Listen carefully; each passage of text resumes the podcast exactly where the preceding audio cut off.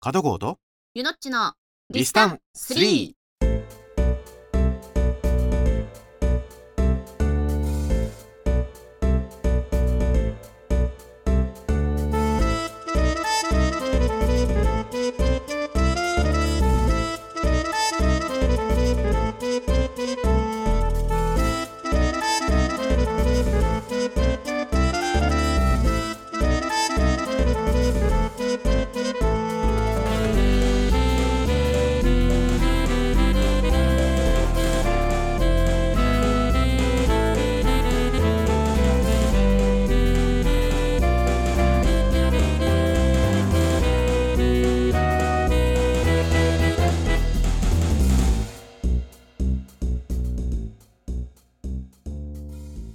はい、えー、3月2日土曜日はい21時となりました皆様こんばんははい皆さんこんばんは加藤浩とゆのっちのリスタン3の時間でございますははーいい本日もどうぞよろしくお願いしますお願いしますえー、3月2日ですねうんなんかね、うんラジオ成田のうんラジオ成田のホームページにうん再放送の時間が、うんまだ火曜日の13時からなってるらしくてえうんであの俺のところにさうん再放送聞こうと思ったら全然やってなかったんだけどみたいなちょっと一部苦情が来ましてですねあららうん再放送は毎週月曜日の24時からですからねはいうんまあ月曜日の夜中の12時よそうそうそうそううんだから火曜日の日付変わって火曜日0時っうんてことだよね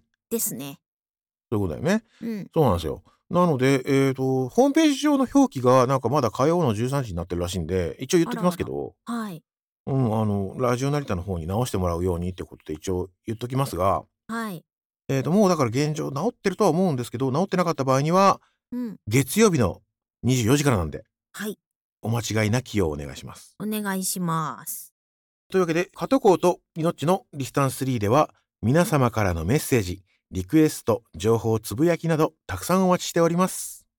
直接送る場合のメールアドレスはリスタンアットマーク成田 .fm 綴りは listan アットマーク narita.fm ですラジオ成田ホームページあるいはプラン B のホームページのメッセージの項目からコメントを送ることもできます。 X 旧 Twitter はハッシュタグシャープカタカナでリスタンでツイートできますまた、ラジオ成田はインターネットからでも聞くことができます。サイマルラジオからなら全国どこにいても聞けます。周波数 83.7MHz でどうぞ最後までお楽しみください。はい。今日のテーマは災害について気がついたこと。うん今年らしいテーマですね、そういうことですね。うん、 1月のね、頭にね、ね能登半島沖の地震がありまして。はいうん。まあ、大変でしたね、あれもね。うんで今回改めて、まあ、あの2011年に東日本大震災があったじゃないですか。はいあの時もいろいろ気づいたことがあったけどうん今回の地震でもいろいろ教訓となるようなうんいろいろ気づいたことがあったのでうんそれをちょっとねおさらいしてみようじゃないかとはいはいで組んだ特集でございます。はいうんまあ、地震、えーまあ、能登半島っていう海沿いねうん海沿いだったんでもうとにかく地震大きな地震があった時は津波に気をつけろと。うんまあ、前回の反省があったんでうんもうとにかくみんな津波を警戒して逃げたよね。うんでテレビでもさうんもう津波に気をつけてください高台に逃げてくださいってもうしきりに言ってたし、うんで今回の地震で津波に飲まれた人っていうのはあまりいなかったんじゃないかという気がするんですけど少なかったみたいね。うん。ですよね。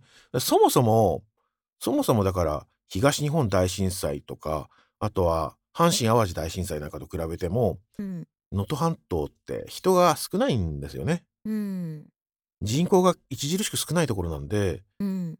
そもそもがだから被害に遭った人が少ないっていうのはあるんだけど、うん。まあ、被害に遭った人でも何百人も死んでるからねあれなんですけど、ただその東日本大震災とか阪神・淡路大震災の規模と比べてってことだからねうん。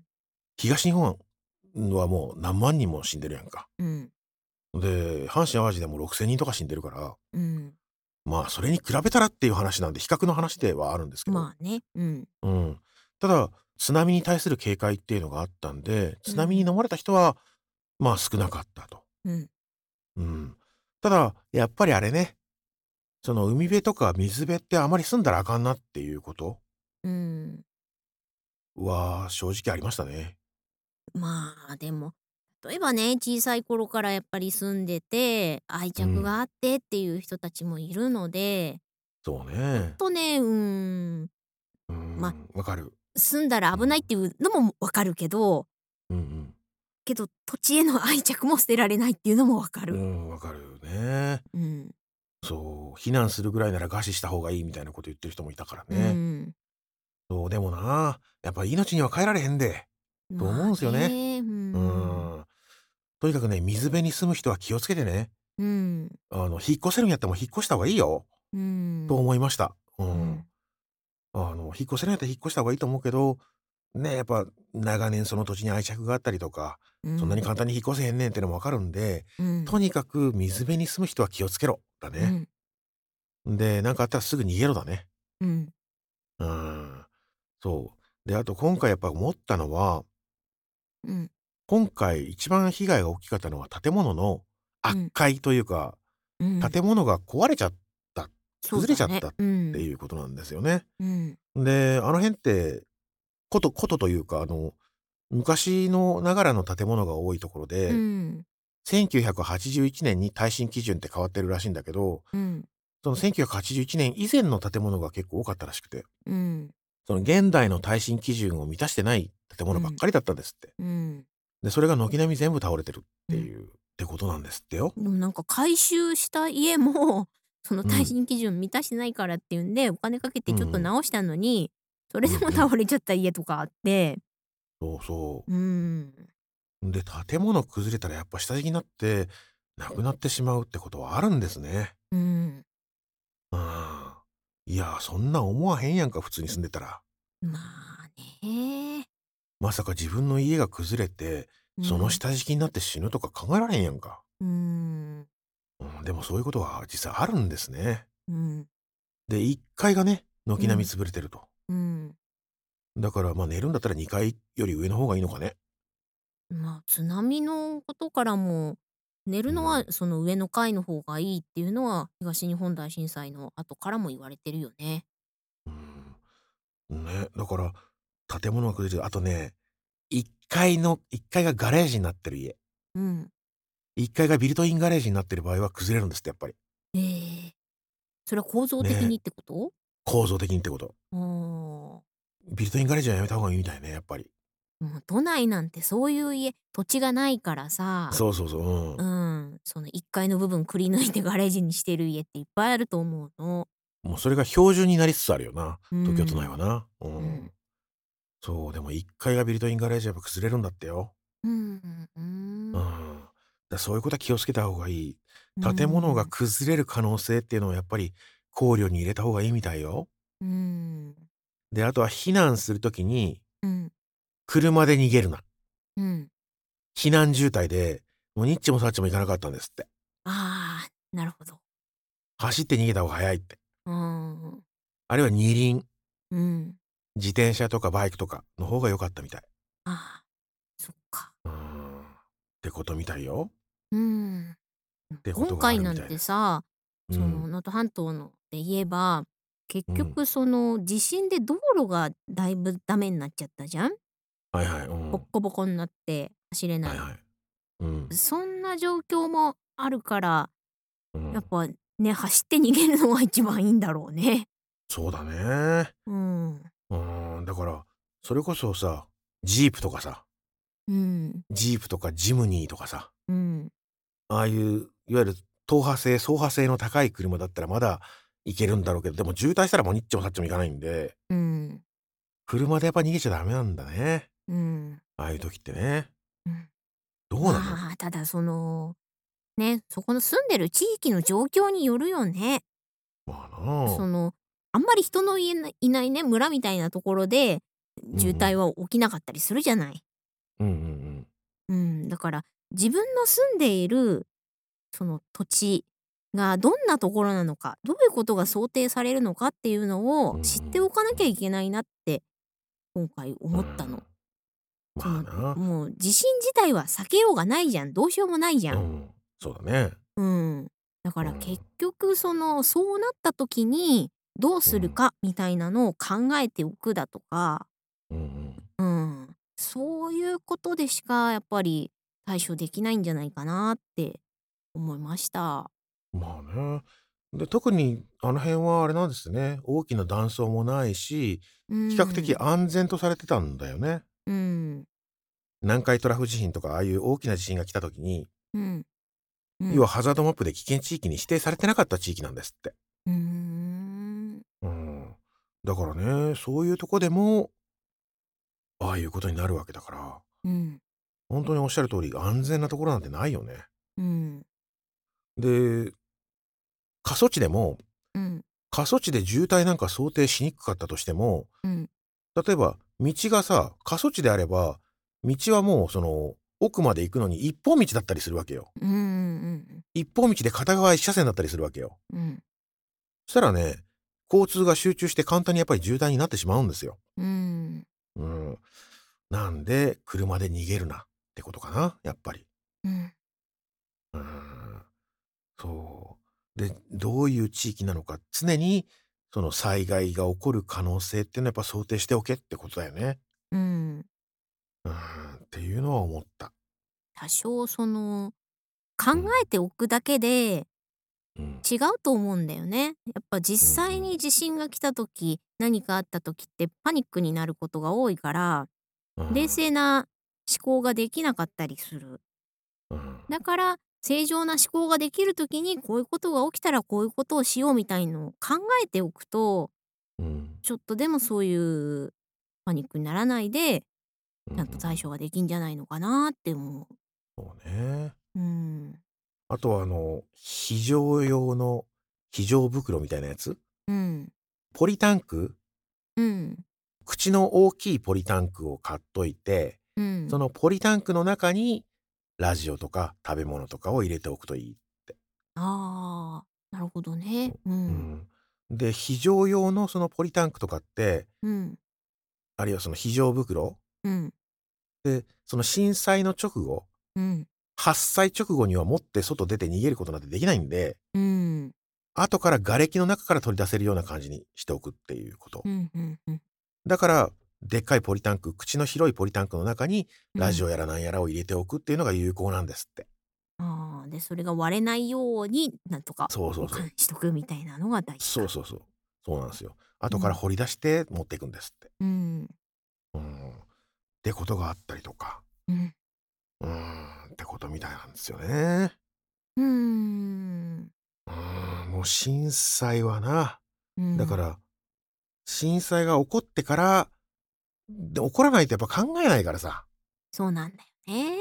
うーんだからこう震災が起こって、まあ、多くの犠牲がやっぱ出てしまってるんですけどうん。うーんその犠牲をやっぱり無駄にしないためにもやっぱり、うん、普段からやっぱ考えておこうこれをきっかけにやっぱ考えておこうと思った。ガンプラばっかり買ってないで、ちゃんとそういう非常食とか、そういうのそうをだねね買いなさいっていうことかしらね。そういうことでね僕もあの一昨日かなうん。あの非常食カロリーメイトっぽいやつうん。とあとは非常用のなんか缶詰とかうん。大量に買ったんですようん。結構うまかったっすもう全部食べたんで残ってないんですけどね ちゃんと新しいの買ってくださいね。 ねそうっすね全部食べちゃいましたう、うんんうん、ダメですよあの非常食は残しとかなきゃダメですはい。美味しいんでねついついね食べてしまうんですけどうん。うん非常時にないんですよだからいつ もねダメじゃん。ゃんそうそうそう常用食じゃん。そうそうそうそう普段ね食べてしまうんですよねうん。うんそう美味しすぎるがゆえにだね。そうそうそうそう。ね、うん。そう非常食はちゃんと非常食として残しとけっていうことですね。うん。うまかったうまかった食べてんじゃんみたいなさ。まあだからね賢い人はね、こうローリングストックっつってねうんうん、な一年に一回とかってうんうあのん。買い替えてで古いのを全部食べるみたいなことをやってるね。そっか。毎日じゃあ非常食で暮らせばいいってことか。 わおいやいえ結構食費かさみ ますよや、そうそうっすね。ちょっとお高いですからね保存期間ね。長いのでねえ。そう。だからでもポリタンクはでも用意した方がいいね。そうだねうん絶対水不足するからな。うんまあ、でもとにかく、水辺。うんとにかく水辺には住むな。うんあと崖。うんもう絶対これ崩れるだろうみたいなさ。うんなんでそんな断崖絶壁のそそばに住んじゃうのみたいなさ。うんあるじゃないですか、そういうのって。まあねうん。いや、そういうとこにはもう住んじゃダメ。うんわかるんだけどね、気持ちはね。うんこれ、水来たらやばいよなっていうところうんには絶対住まない方がいいと思う。うんで同じ理屈で言うとタワーマンションとか絶対住んだらあかんと思うねんけどな。うんうんそう思わへん、そんなこと言ったってさ、うん、なあ、ねまあ崖のそば住むなって言ってもうそういう家安かったりするから、ああはい、はいね手に届くこう予算で買えるお家ってなったら欲しいってなっちゃうかもしんないし、まあまあなうんで。でもそれこそ安物買いの税運次第になってしまうのでうん、よく考えて、そうですね。うん、もうリバーサイドタワーマンションはええんかっていうさ。うんねえ、まあこれはまあ正直僕のひがみでもあるんですけどもね。うん、住みたいんかい、いやいや僕一生住めませんからねリバーサイドタワーマンションはね。私も住みたくはねないけど、お金持ちは羨ましい。ねえなんかあのねえ玄関に行ったらコンシェルジュみたいのがいたりしてねああ、ねえうん、こう追い返されたりしてね,、うん ねえとかありますからねほんまうん、なんでねちょっと気をつけましょうってことかはな、うん、今回災害が大きな災害があったので、い、うん、うん、ちょっと考えてみましたはい、でねえ多分またあると思うのようん、悲しいけどまああるでしょうね。関東近辺関西近辺うん、が怪しい気がすんのよねなんかねでもさ私なんて静岡育ちでね子供の頃かうら東海大地震来る来るって言われてうん育ってきたのういんうんここに来ないんですけどねえ うん、忘れた頃に来んのよ。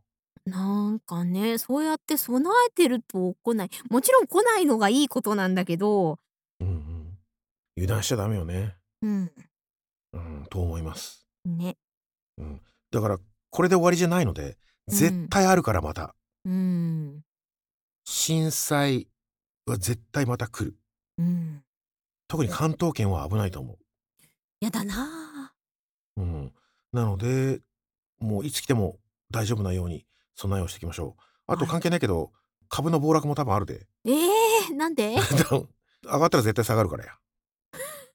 うん、そう予言者か いやいやいや今めっちゃ株上がってるから、あそうなのうん、そろそろ暴落あるでだってここや実体経済がってない全然からわからんわ、うん、実体経済が全然追いついてないのにうん、株だけめっちゃ上がってるんで多分そろそろ暴落のタイミングなのでろ、うん、備えといた方がいいと思うよ どどどうどう備えればいいんすかいやいやいやあの買い控えですねええ明日ねガン株買っプてるラ人は買いに行こうと思ってるのに なんでやねんないやいやいやいや、ねえなんで震災と株の暴落は近々起こると思いますんで、えー気をつけておきましょはい。う、うん、ということでございますねはい。災害について気づいたこととということでお届けしましたはい。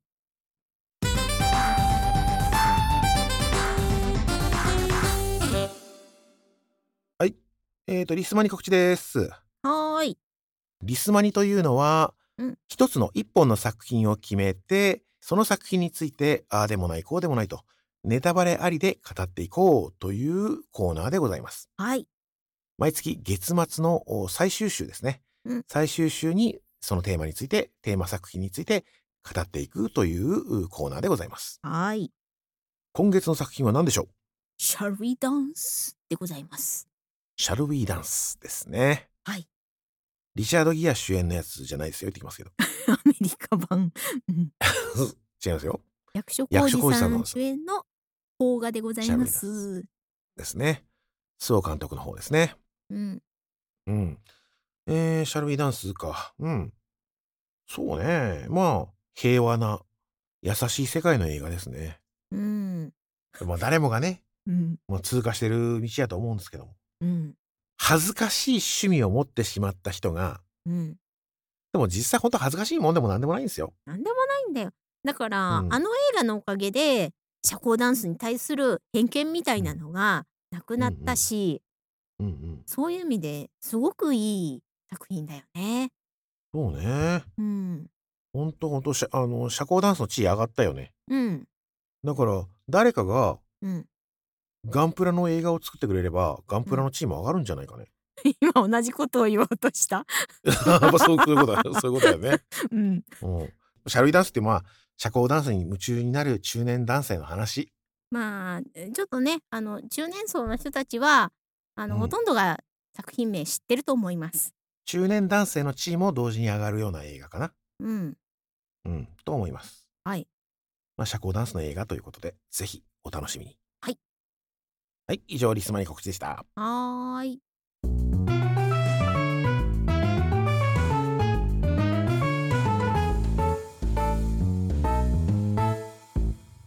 はい。エンディングでございます。はい。はい。では、今日も、マユー・アントワネットの今日のためになる一言、お願いします。はい。では、どうぞ。車に「家に猫がいます」のステッカーを貼っている人がいるけれどあれ一体何の意味があるのよ何のアピール見たことないな。うないん。ないっすね。あのー犬のバージョンもあるけどああ、そう。家 によく知らな猫がいんだいけど。ますうんえあそうだからなあいっんだけどて見るたびに思っちゃうん だけどはい、ねです。来週ですね。はーい来週はなんだっけな。音楽会です音楽会だ。はい来週音楽会ですね。ピノキオ P。うんピノキオ P ですね。だから、あの、プロデューサーの P ですね。うんうん今日ちょっと観測気球的に、えー、イエバンポルカかけたんですけど、うんやってみようとういんうことで、えーピノキオ P。うんえプロデューサーで区切れば、だから、いいんじゃないと思って。今今日は初音ミクさんってことでうんやってるんですけど、うんいわゆるボーカロ、ボーカロイド系のアーティストですね。うんうん、でピノキオ P さんって人がいて、うんでいい曲作ってるんですよ結構うん「匿名 M です」とかさうんいいなと思っておーなので次回はピノキオ P の特集でいきたいと思います、ちょっと多分に実験的ですけど、うん来週はピノキオ P の特集ですはいお願いしますはいそれでは加藤浩とゆのっちの「リスタンス3」では皆様からのメッセージリクエスト情報つぶやきなどたくさんお待ちしております直接送る場合のメールアドレスはリスタンアットマーク成田 .fm ですラジオ成田ホームページあるいはプラン B のホームページのメッセージの項目からコメントを送ることもできます。またプラン B のホームページには本日の放送のディレクターズカット版配信版を用意しております配信版は放送内の時間に収まらなかったり様々な理由でカットされた部分等を聞くことができる一粒で二度美味しい内容となりますただし音楽と楽曲は流れませんのでご注意くださいまた、ラジオ成田にて毎週月曜日の24時台から再放送ありますんで、再放送を聞ける方は聞いてみてください。はい。そして番組では、協賛していただけるサポーターを募集しております。番組サポーターについて詳しくはプラン B のホームページをご覧ください。はい。この番組はナレーション、イベント、司会等のお仕事を受けたまわります。プラン B の提供でお送りいたしました。それではまた来来週